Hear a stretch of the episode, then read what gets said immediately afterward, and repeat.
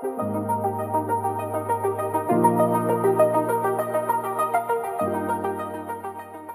迎大家来到我们的阿普蛙井边闲谈啊！我是大猫 A.K.A 林月。大家好，我是凯梅。嗨，我是建议。大家好，我是杜杜。好了，我们今天回来其实要想要跟大家聊聊一点事情啊。其实说是聊聊，是因为很常被问，问到有点烦啊。也就是我们的职业呢，可以说是讲师这件事情。啊，然后就很多人都问我们说，哎，怎么样可以去当讲师？然后或者是，哎，你怎么会想要去当个讲师？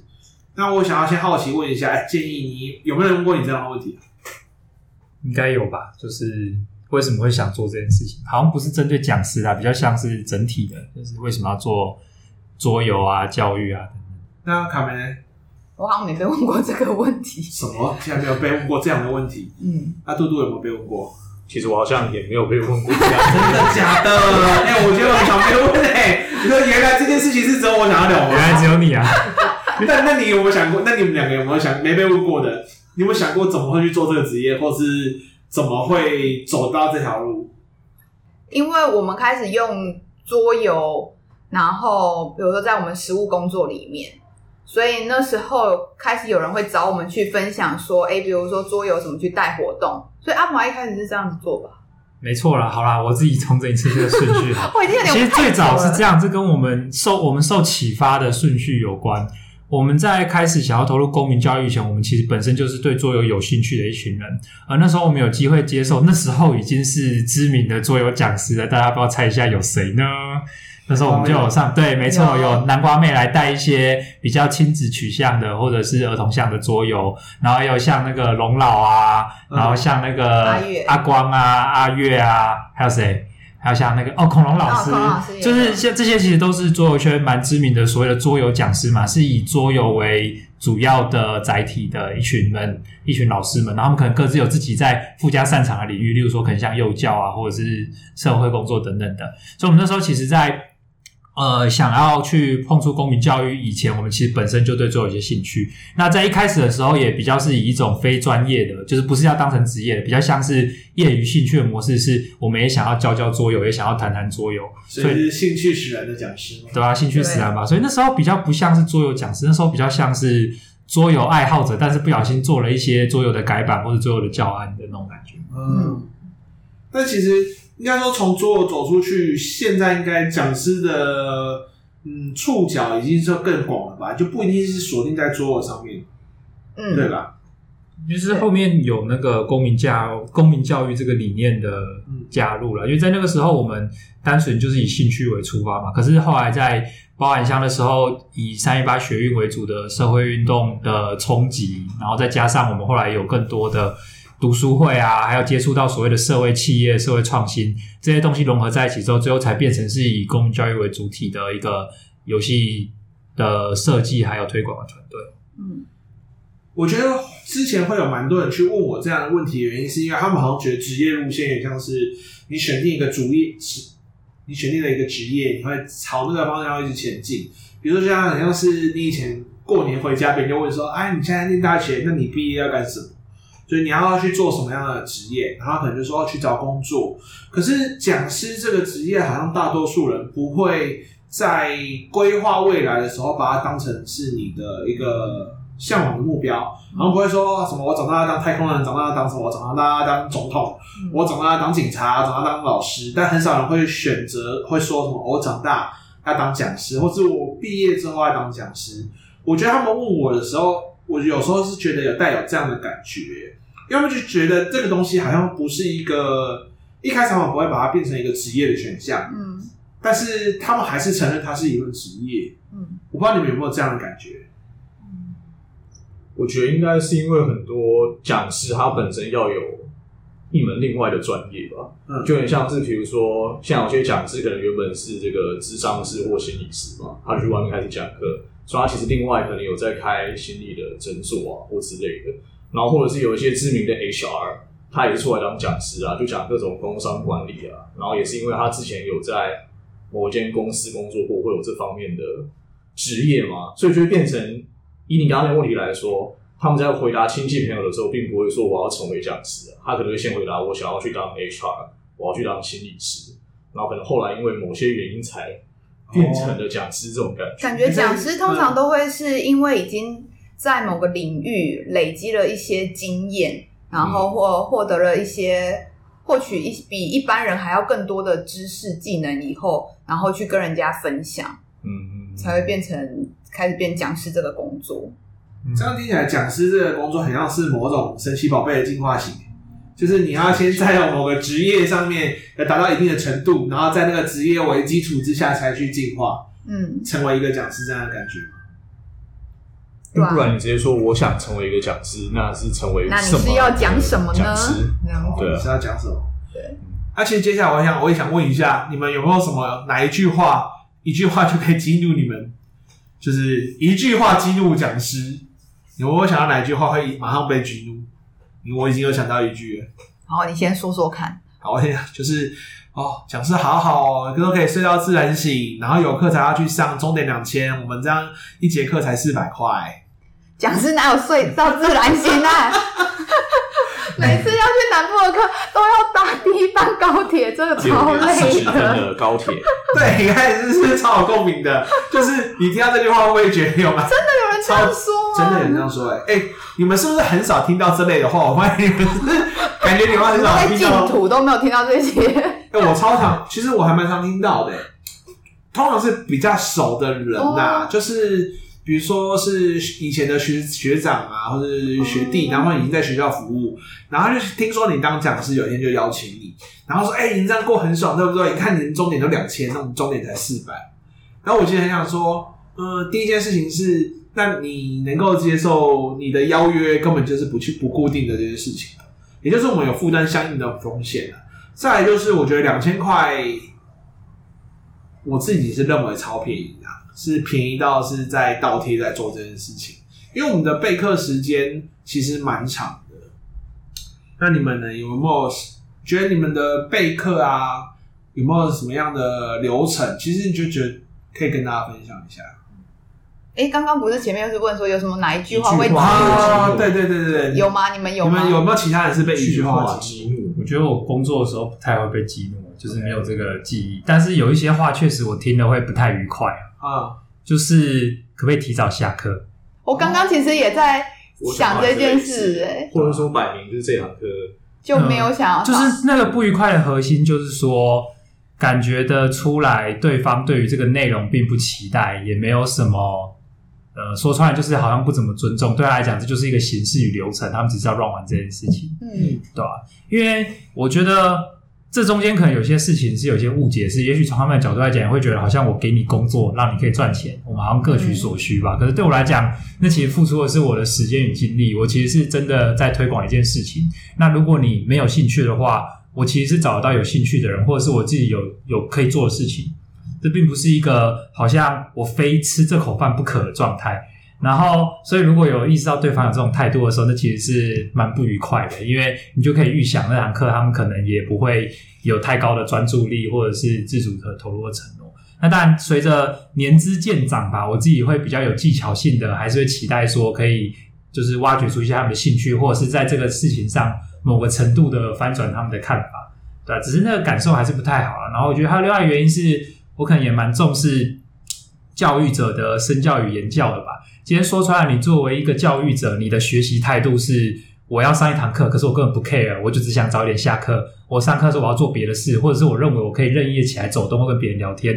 那你在管学生的时候，不就只是证明了你只是用在用威权压制他们？因为你也不知道为什么做这件事情有什么价值，有什么意义，有什么道德上的，就是对你来讲是是有用的，是应该这么做的，对吧？所以我觉得那会让我觉得很不愉快，感觉像是在浪费人生。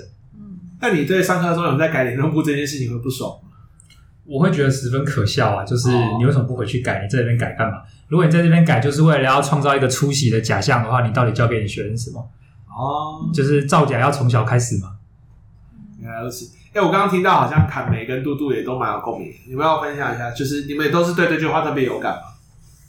觉得蛮，就是有时候会，比如说上课的时候说，哎，你可以晚一点开始，或是前面都还有。比如长官要致辞啊，等等之类的，哦、然后或者是然后解那个后面中间就会偷偷在跟我们讲说，哎、欸，早一点下课哦，什么什么之类的，然后也会觉得说，就是其实就跟建议刚刚讲的一样啦，就是觉得好像他们对于这个课程其实不期待，他们只是为了消耗预算。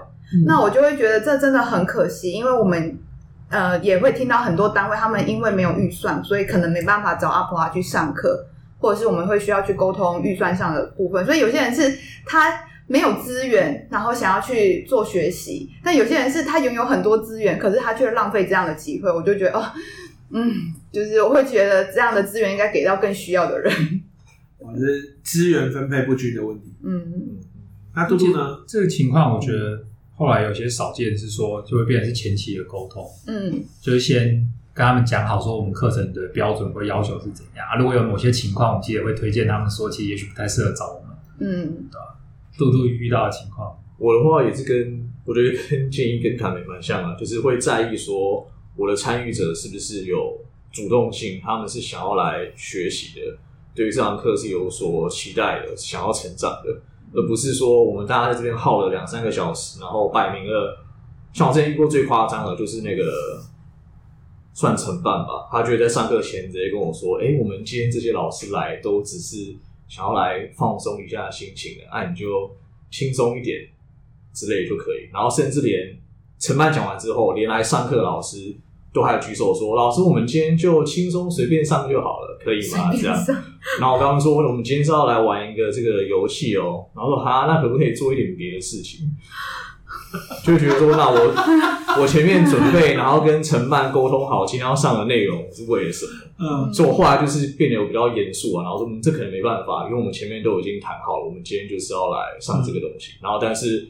我我会说明啊，就是那我尊重你的选择，说你等一下，如果你觉得有更值得做的事情，我不会阻止你，你可以去做，类似这种样子，嗯、那还是乖乖的做完，你把歌听完对。我觉得我之前遇到比较让我觉得生气跟难过的是，就是有些老师真的就是带联络簿来改，嗯，然后因为毕竟我们很多的课程其实是重视游戏体验。那游戏体验的话，就是每一个你在场的人都是参与者，所以有人不参与，其实他会影响到其他人的游戏体验。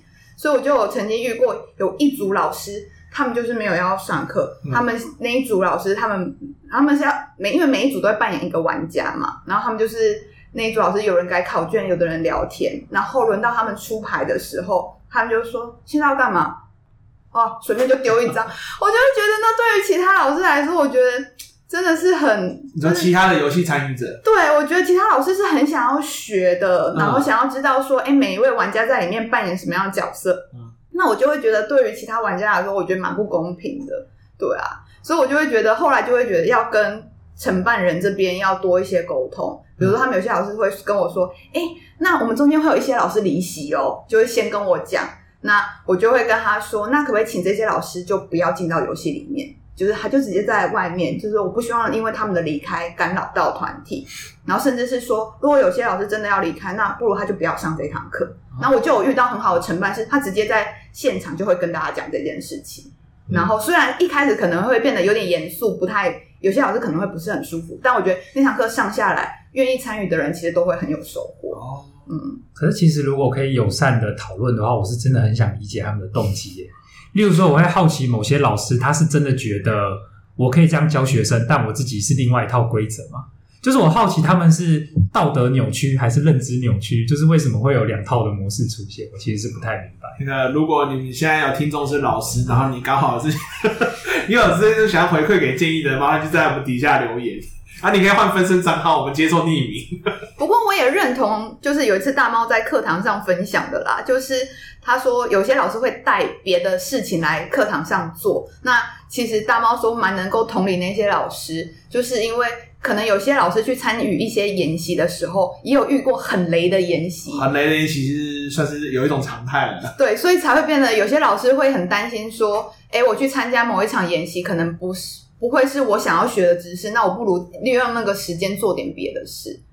但是我觉得，那上次像我上次去跟大猫的课，我觉得大猫就会做到说，让现场的老师，他尽管他带了别的东西，可能本来他打算要改联络簿什么，可是呃，就是课程精彩到，其实老师就不会分心去做其他事情。我觉得这也是讲师需要具备的功力啦。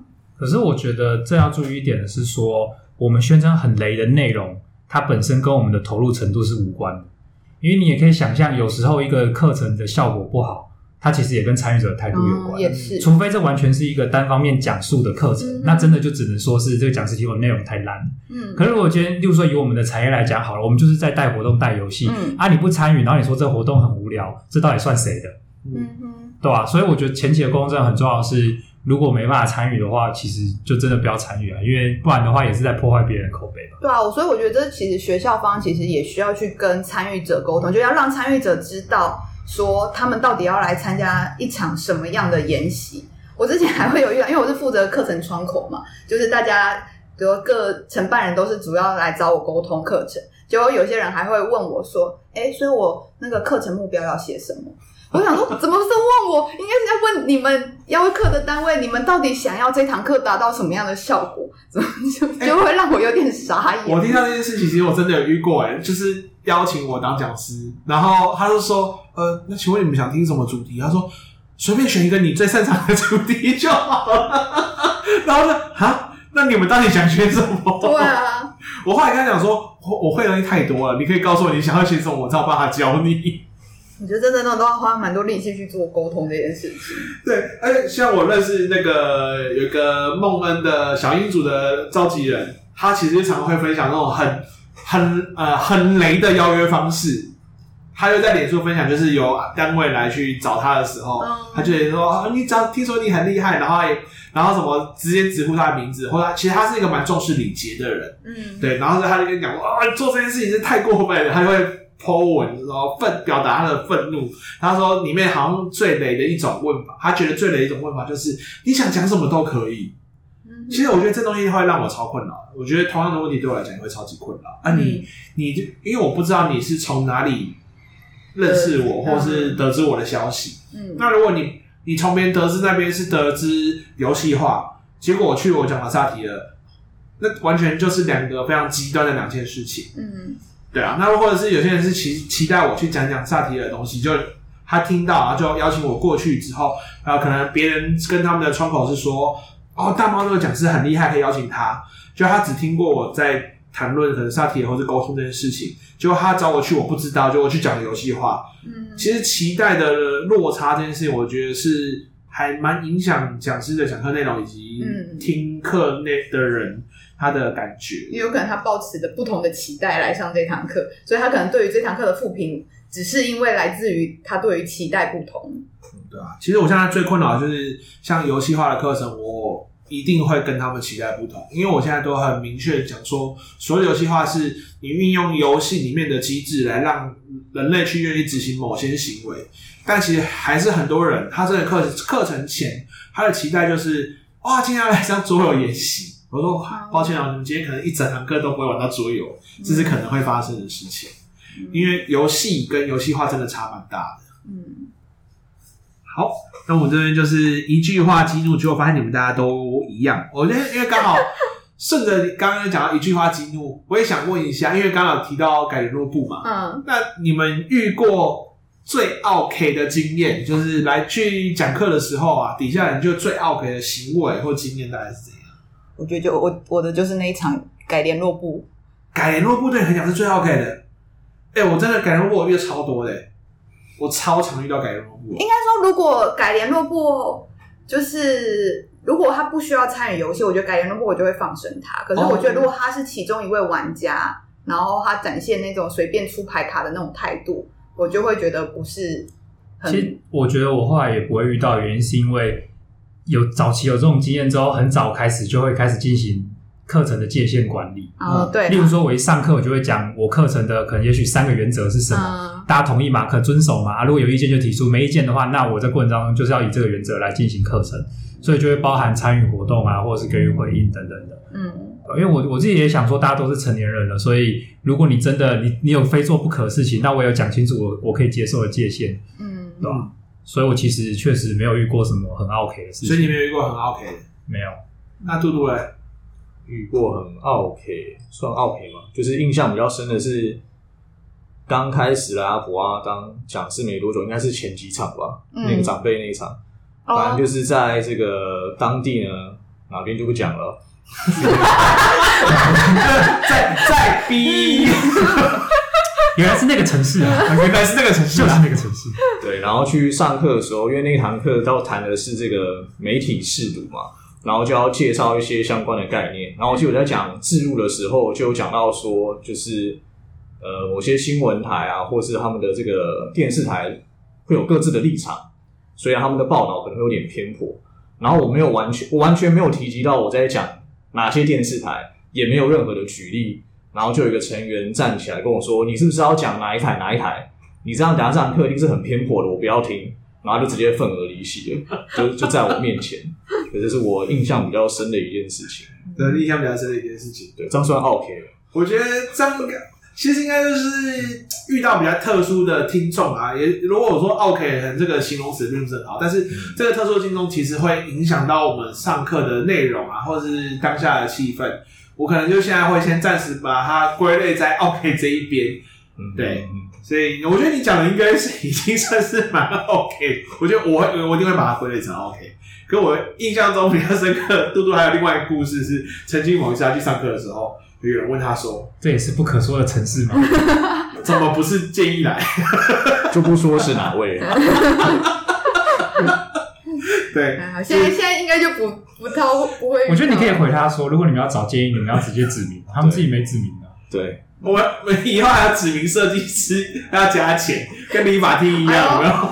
其实好像蛮有道理的。那以后我这边窗口就说：“哎，你有要指定讲师吗？指定讲师要加收钱。对，指定讲师要加两千之类的。”但我都要澄清一下，我觉得我生气的点，并不是因为他指明说我怎么不是谁来，而是他后来在课堂上展现的态度，就会是。感觉很像是因为不是建议来，我就没有听讲课，所以就在我的课堂上面直接跟别的老师聊天，然后甚至我上课的时候有提醒要注意音量，他还继续跟旁边人聊天，我就会觉得，那你既然这么不想上，你干嘛不离开就好？嗯，对啊，想不到是建议的狂粉造成上课的困难，狂粉嘛，对，感觉就是是建议的一个粉丝的感觉。我自己印象其实比较深刻，那一次。我觉得不单纯是 OK，我我是有点想不太通。是同一个学校，大家有两次找我去。我第一次去上课，其实我都印象都还 OK，就是没有什么特别不好的印象。可是第二次去上课，也变不同的主题了。可是那一天，所有的老师、所有组别都一直在疯狂聊他们自己的事情，也就是他们类似是呃，他们有好几个。假设是社会科的话，假设是社会科的话，就立地公嘛，他们就是历史一桌，地理一桌，公民一桌，然后各自聊各自的主题，然后都聊得很大声，所以完全没有人在上课啊。对，那我就需要一个聊天的空间嘛。对，我就想说，奇怪，上次来研习不是这样，阿明同个学校同个承办人，这一次怎么会变这样？然后那次上课感受就是极度不好，因为我会常常会觉得说。那我到底还要不要继续讲？其实你们自己都可以讲很快，我也不想去打断你。嗯，对吧？那你后来有机会跟承办去确认这件事吗？后来其实那时候就还比较不会去很直接跟对方核对说，嗯，呃，今天的状况是怎么样，或者是 其实我感到不舒服。嗯，以前会比较不敢讲，嗯，所以我就也没有去个别去跟他谈这件事情。嗯，就后来有去跟别人询问，跟朋友私下聊天的时候，就想说，嗯。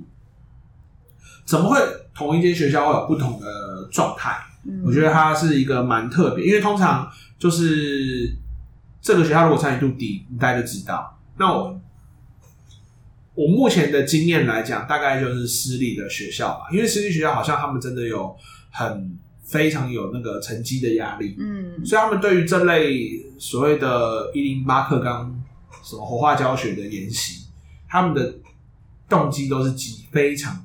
极度低落，嗯，这低落到是我呃，因为是出版社业务帮忙去邀约的，我下车，他先提先跟我说，老师不好意思哈，今天因为这边老师是怎样怎样怎样，好，那所以就希望你可以不要在意，我要先打预防针，对对对对，有先打，对我们来说已经好，已经好很多，对，去上课还会先打预防针。啊，可是你进去也就知道他们的互动效果就会很差，嗯。因为他们觉得这件事情可能并不是这么重要，嗯，对啊，所以我印象比较深刻的是，反而不是 OK，因为我其实我对所谓的 OK 接受度蛮高，就像什么改联络簿啊，想要提早下课，我就说好，提早下课也没问题，那我会修整我的课程，然后我就说那你们再提醒我，就是可能时间到快到再提醒我，他、啊、没有提醒我就当做忘记也，就继续、嗯，我还是会继续讲下去。嗯，所以他，所以其实如果他们觉得你的讲题还不错，其实他们觉得听起来有意思的时候，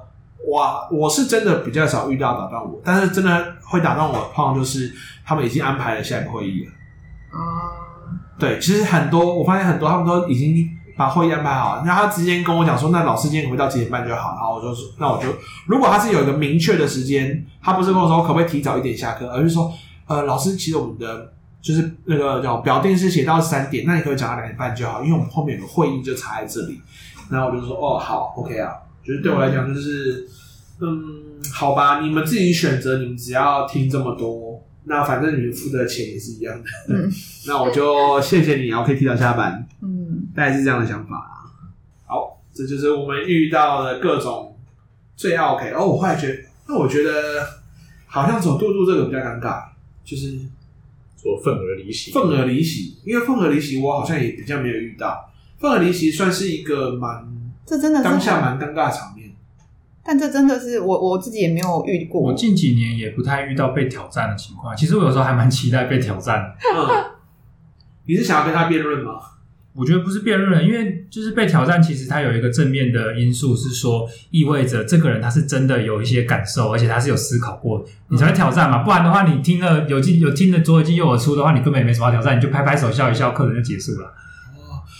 所以其实对你来讲，你比较期待的学员是呃，他会站起来跟你 fight fighting 的那一种，而不是那一种就是呃已经失去灵魂的那一种。我都我都蛮期待的啊。其实后期我甚至也会为了增加他们就是有挑战的空间，如果他们都太顺从的，好像一副都听得懂样子，我就会反问他们。有的时候就会有一些趣味的对话产生。哦，趣，可以举个例子吗？嗯，像我对青少年比较常用这招啦，就问他说有没有问题，他们都听懂了，我就说好啊，那你把刚刚讲的重点，就是如果列为三点的话，你可以说说看是什么吗？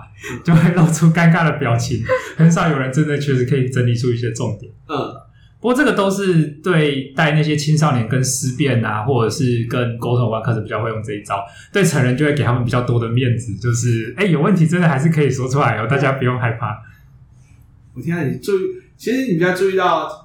大人都很比较需求的是面子，就对。大人蛮需要面子的，啊，嗯，所以我们有时候不太好意思，呃，或者换句话讲，其实他们是不是觉得自己也知识量是不足够去挑战讲师的？因为我自己遇到一种状况，他们通常都会认为自己不懂，或者是自己懂得不够多。呃，但我觉得这部分我讲的。内容可能会有点偏颇，原因是因为我听到蛮多的回馈，是来自于可能跟我比较熟识，或者是我在很多地方去带领的一些老师们。比如说，我想邀请他们去做分享，或者是请他们回答问题的时候，他们其实大部分会以这样的借口来规避。你说啊，什么我很弱啦，或者是其实我这也没有懂很多，但是其实我觉得他们做的东西都已经很棒了，所以他们也不太敢站上台分享。我觉得这其实是台湾人都还蛮多数人，其实都很很害怕在大家面前发言呢。就是比如说，大家问说有没有问题，但是大家有问题的好像也不敢再举手问，因为感觉举手问是不是呈现我好像比较笨啊，或是怎么样的状态？对啊。然后或是诶，大家对于这有什么样的诶想法什么的？然后其实都。多数参与学员其实都会蛮蛮害怕去在对会去去表达。我自己带，我觉得蛮明显的是，其实通常国小生，我问不管什么样问题，他们都可以很踊跃的讲。可是开始到高年级，到国中，到成人，我觉得大家就越来越害怕去在别人面前分享自己的想法。所以国小到国中之间发生了什么事情？我有时候会用那个。分 level 来让他们回应的方式降低阻力。嗯，例如说，你先跟同桌的人就聊一聊，对，OK，然后聊一聊之后，我可能就是在大堂上就问说，哎，有没有哪一桌刚刚有聊到什么特别值得一提的？嗯、那我再针对这时候有人回应的时候去做一些对答等等，就会比较门槛低一点，比起你直接问所有人有没有人有问题。对，也就是说，我们只请他直接在全班面前发言，跟只先跟左右的人发言，其实这东西已经降都降低很大的阻力了，对吧？还有机会在同桌获得一些支持，别人会说：“哎、欸，这个好像我也有这个疑问等等的，嗯、他们会比较安心。”你的意思说，比如说我同桌讲完之后，然后讲完之后，杜杜说：“哎、欸，我觉得你讲的很有道理。”然后我觉得有人支持我的论点了，那我等下在全班面前讲的时候，我就会有一个打底，嗯，就哎、欸，其实杜杜或者是凯梅已经支持我了。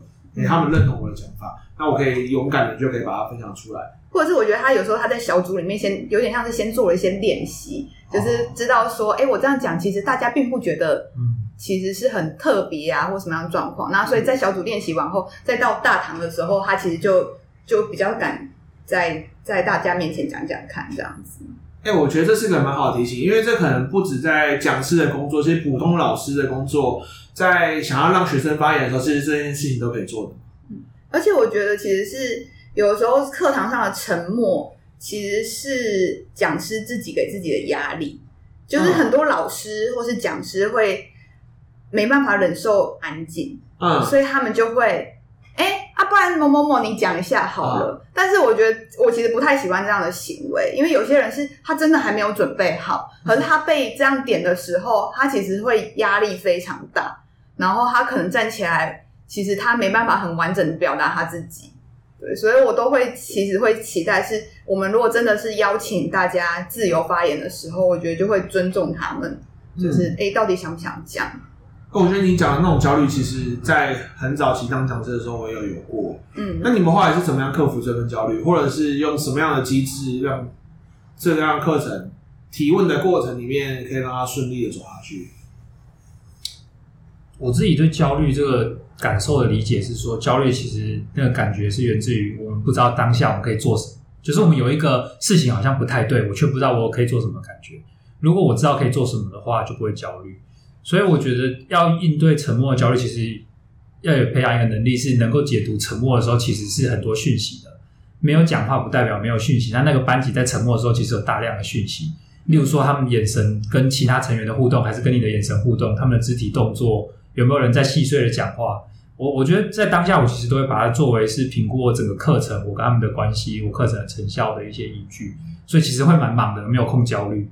然后在判读那些讯息的时候，可能就会比较决定下一步是，例如说继续等待他们，还是进行分组的讨论，还是真的点人起来讲，嗯，对吧？我觉得这其实都可能是可行的。可是如果我们不是凭直觉做，我们是有取得更多信息来做判断的话，那才有可比较有可能可以做出对这个班级学习有帮助的作文。嗯，因为有时候可能也我也会改变提问的方式，就是如果要叫他们讲太多这种开放式的，对他们来说可能会有点。很难在短时间内就是大家建构好一个论述，在大家面前讲嘛。啊，所以有时候我也可能会用，比如说，比如说像我最常的，比如说在问感受好了，突然要问大家感受，叫你请你发表说，哎，你现在感觉如何？感受怎么样？大家可能会觉得很害羞。那我可能的问法就会是，哎，那大家刚刚有这个感受的，可以举个手吗？或什么？那我就觉得，哎，这个比较简单的回应方式，降低门槛，对，降低门槛，然后大家就会比较愿意，就是配那个。就是在这方面做一些回应，嗯，对。然后或者是哦，哦，不好意思，哦，我还有一个是，有时候就干，就是如果还如果透过他们的表达或是他们的肢体表现，其实还没办法很多的觉察。有时候我会利用下课时间跟一些学员聊一下，以确认，比如说这个问题或是今天讲的内容是你们听其实听不太懂，还是是什么样的状态，让他们可能选择不回答。我觉得呢，其实都需要在在下利用下课时间多一些询问，我觉得才比较好判断，避免自己可能想了一出戏，说他们可能现在是怎么样，就发现跟自己想的不一样，就会有点尴尬。那多多，你会怎么处理这样问题？沉默焦虑的话，我自己的解读是，当下你好像会觉得应该要做一点什么，就是有一种，比如说不应该要安静，没有，我是说就是为什么会突然沉默，然后你会有焦虑。我自己的解读有点像是说，有些人是习惯。要一直讲话嘛，或是可能会觉得如果没有讲话的话，课程是没有在进行的。我好像应该为此做一点什么事情。嗯、但这种时候，很多时候焦虑是来自于自己，就是我觉得我好像我应该要赶快做一点什么，改变现在这个现况。但那种时候就已经跳脱于团体了，因为搞不好他们现在真的是需要思考的。嗯，所以以前的话，我可能会真的可能会显得有点急躁，然后想要赶快 push 大家回答。但如果他们当下其实他们需要的是思考，而不是能够马上回答的话，你这样 push 其实也没有用，然后反而他们会更加沉默，然后呢，你可能会更焦虑。所以我觉得后来能做的事情就是核对现现况，就是问他们说：“哎，你们刚刚我们经历了，比如说我可能会讲一下，我们刚刚有三十秒的沉默啊，那是因为我提的问题你们听不懂吗？还是你们需要思考时间？就是我会需要去理解你们为什么刚刚都没有发言，那个状况是什么？然后问他们，那我我们有什么方法可以改善这一件事情？这样，因为我当讲师算是还比较经历没有那么多啦，所以比起。可能有一些可以马上使用的方法，我反而会采用的是询问大家的意见，所以你们觉得我们可以做什么？最近我自己的习惯其实是，我就直接说给你们小组五分钟讨论，然后我等下再来访问你们。嗯，他们好像就其实应该说，我只是把沉默这段时间变成合理的，因为我就是这段时间就是给你们讨论嘛。那其实他们彼此讨论也不会沉默了，然后这时候我可以稍微听听看他们的讨论内容。嗯，然后第二种方式是。呃，应该说，我有一种解读是，他们有时候不太愿意回答问题，是因为不想不想显得自己笨，就是怕自己讲的答案不是所谓的正确答案。所以有的时候我自己反而会先做一些比较，会问一些他们的擅长的事情，然后就是展有点像展现一下讲师也是有无知的地方，也就是说我们其实是一样的，我们只是刚好现在在谈的领域不一样，但是这件事情是可以被接受。我觉得印象比较深刻就是像。呃，现代妇女基金会，我上次去上课的时候，我就特别问说，哦，所以爱爱情暴力这件事情，我刚刚听到每一组都要讲爱情暴力，怎么会每一组刚好都一样？他说，哦，这是他们的课程主题，宣导主题。我说，哦，现在需要做这个宣导主题，是发生什么事情？他会跟我讲说，哦，哪些爱情暴力的事实？然后目前台湾每天有几起，在一百六十起在发生，然后我就傻眼，因为我完全没有想过是这么严重的状态，或者是。他们跟我讲的那个内容，我说这个不是小说才会出现的东西哦。他说没有，现实世界每天都在发生。好，老师你太你太不认识现实世界。然后后来其实可能是因为这样有拉近之间的距离，我觉得在后续他们在回答问题的时候，感觉比较踊跃，嗯，因为距离好像有点被拉近了。嗯，对，这是我目前也也是算是在课程中一直在尝试的一个方式啊。嗯，我觉得这好像可以去让我们拉近这个距离。确实，他们。学员愿意给予回馈，蛮可以拿来检视学员之间的关系，还有学员跟讲师、学员跟学习之间的关系。嗯，甚至有的时候，我觉得那其实是一种冷暴力，就是我就保持沉默，其实是对于你刚刚教学的时候，我某些不满意的地方的一种展现。哦，也对，这都是，所以我觉得这个其实真的是蛮学，就是需要呃，需要某些技术上、理论上的学习之外，也要真的有去带学生、带团体、带课程的时候，才能渐渐掌握到那些讯息的差别。嗯。我觉得这是就是为什么我现在很讨厌上线上课的原因，因为我上线上课很难去接受这样的讯息，确实不好找。对啊，好，我想进入到最后一个问题啊，其实就是刚好分享一下，我们当讲师到现在，我们在这个职业上，我们遇过最大的困难或者挫折，或者是噩梦，这感觉跟刚刚那个 OK 或者是尴尬的情况很像，或者说你最害怕的事情是什么？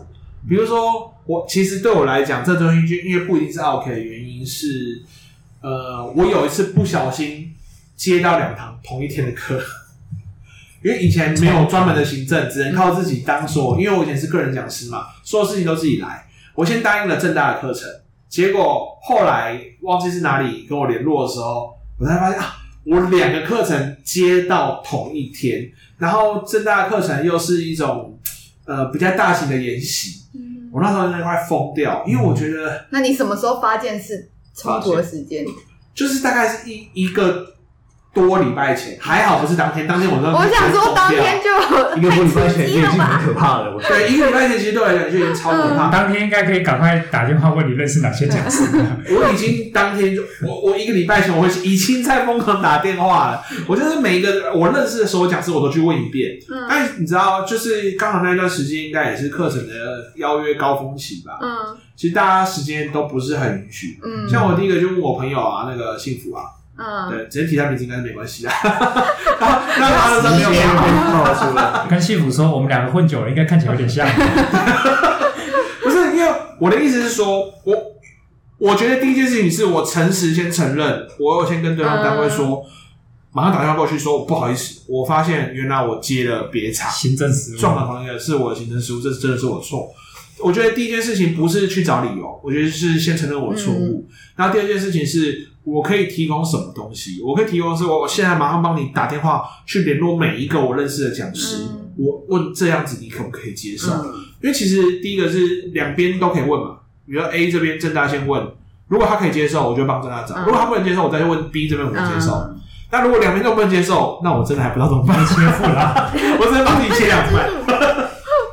因为有时候他们能不能接受的原因，可能是呃名字已经送出去，或者是什么样其他的原因，嗯，所以我必须要先确认的是他可不可以接受，然后就开始疯狂打电话啊，什么问南瓜妹啊，问那个幸福啦，问问很多我认识的讲师，就一直打电话，然后然后他们也没有办法马上回答你，所以我那时候超级焦虑。我的焦虑是因为，比如说我假设我打给建议。那建议说，那我要回去 check 一下，可他看他人在外面。Oh. 我说好，那我等你 check。啊，对，就要等待这个时间。对，你不知道他什么时候才能到家，那你也不能去说，哎，你不快一点，你是有求于人。对，然后或者是有的是比较有义气的，他说好，那我我其实那天本来也有其他的课，但是他们是时间可以比较弹性，那我先看他他那边的时间可不可以乔。对，好，然后这里面就是最后那个协助我的，我觉得在这边之间。对他表示感谢，就是那个我们的心理师王雅涵，哇哈，哎，他也是一个桌游讲师，对，顺便帮他置入一下，顺便帮他置入一下。听说他有 podcast，他一个人录，厉害厉害。我我我觉得这东西就是我印象很深刻的一个噩梦，因为呃，所有的东西只要没有记在我的手机上面，我就会全部忘记。可是我每次答应，我也都会看手机。那一次我真的不知道到底发生了什么事情。是我换手机，还是记录的时候按到什么按键吧？因为有的邀约他是很久之前先邀，所以你的时间就已经放进去了。对，但是后来就是他通常现在邀约单位比较有心的哦，他们可能都会一两个礼拜前都还再跟你联络一次。嗯，然后我就在跟我联络说，哈，我有答应这件事情吗？太可怕了！什么时候答应的？如果这就是你的噩梦的话，那我遭遇你还有根本就会让你吓到尿出来。你讲出来你听。我发生的事情是，直接主办单位打电话说：“老师，你多久会到？”然后我才发现 今天有课啊！刚刚有帮我消音。有 B 今天有课啊！后来只能直接搭 Uber 过去。真的是冷汗直流，想说怎么会这样？为什么我现在有课？就在十分钟之后，我还在家里，然后车程就算是搭 Uber 也要一个小时。等一下，这里面是不是出现一个同一个名字？是不是幸福邀约？不是不是，幸福幸福邀约那个是纯粹睡过头哦。那个是我知道有课，但是纯粹睡过头。OK，好好好。对，但那个我记得我没有迟到很久。另外一个真的是蛮扯的是，我彻彻底底忘记今天有课。哦，所以你曾经彻彻彻底忘记彻彻底底，我甚至不知道为什么会有课。好可怕！我我我觉得，因为我每天睡觉之前，我一定要看我明天的那个行事历。嗯。对，通常你应该也是这样，但是不知道为什么那天偶尔就是会久久会发生一次这种事，太可怕了，太可怕了。这个对我来讲也是会吓尿哎，导致就是欠下了就是巨大的人情，因为由那个委托单位的老师，他第一个小时就要自己在那边说唱才做完。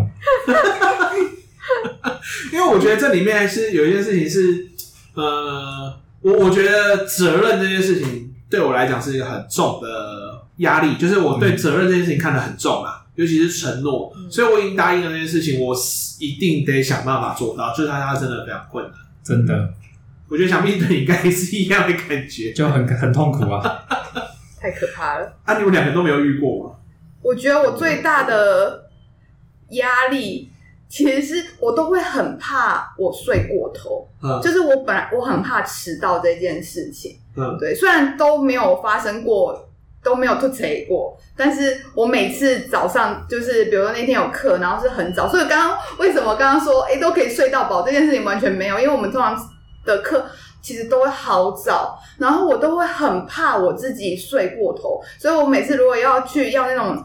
六点左右就要，我曾经我还有五点就要起床，五点多就要起床。如果是那个台南到高雄的课，对，然后要搭六点四十的高铁，我真的前面就是闹钟都要设好几个，然后就超怕睡。然后我晚上做那天的梦境，一定就是我可能在赶车啊或什么的梦境，就是这 always 是我最最怕的事情。我们的卡梅好像是最常做到工作梦的人，真的。因为我们上次去石虎国小那次是下午还是？下午那次下午，哦，那次下午。哦，不然，但是我觉得我好像也是蛮早就得出门。对啊，我们去南部的课其实都要很早。对，而且就是其实通勤的时间啊，如果我是跟别人一起出门的，那那个所有的通勤时间对我来讲是变成开会时间。我们其实有很多时很多现在在进行的计划，是那一次我们去十五的路上讨论出来的。对，在疫情前通勤的时候都是我的用餐时间。嗯，哦，对啊，夹缝中用餐，我反而比较不会，因为我在。应该说，我用餐可能比较快啊，可是不知道为什么我的思绪通常是在通勤的那段时间是最清楚的。哎呦，所以其实开会跟我如果是在车上开会那段时间，通常是效率最高的时候。原来如此，很莫名其妙。下一次例会就决定是在高铁上面，硬是要在南港 里的，我们就坐在那个火车上面，从基隆搭到南港，再从南港搭。可是搭高铁有时候真的蛮刺激灵感，像我很多时候我改我的工作内容的投影片或者是讲义，我都是在高铁上改。就那时候突然觉得特别有 feel，真的。哎、欸，是不是高铁有没有制约？到底我也觉得可能，但他们两个好像会头晕，他们就会喜欢睡觉。可是你上次跟我讨论，其实东西蛮多的。但是因为讨论值率很高吧？是啊，可是这种可以，可是因为我会有点晕车，所以我如果我因为我有一次我试着想说我要用就是用电脑处理事情，我不行，我才调改一下，我就会晕车。啊，对，我就发现哦，我在车上可能没办法做这件事，我只能在车上，要么就是比如讲电话啊，然后或者是像开会啊，不然就是要睡觉。嗯，就是我通常在车上只能这样子。我应该回来再问一下杜杜，杜杜，你的噩梦该不会就是上礼拜发生的事情吧？但这样跟你比起来，好像真的没有什么。这就是这就是年资，但是年资再多一点，我们迟早会遇到我遇到的事。没有，不要，没有想，你们不要这样。我已经帮你们立了 flag 了，不用担心，你们一定会遇到。No no no no，这算噩梦吗？这该算是一个鼓励大家 为什么要早啊？我知道了，愚人节我就搞这个恶作剧，假装一个声音打给你说，哎，林月老师，请问你几点要来上课？不，这太过分了。在你休假日的时候，直接让你在床上吓尿，应该不会。对啊，我我想听啊，多多，你们讲一下你的故事。就是，只是最近才发生的事情。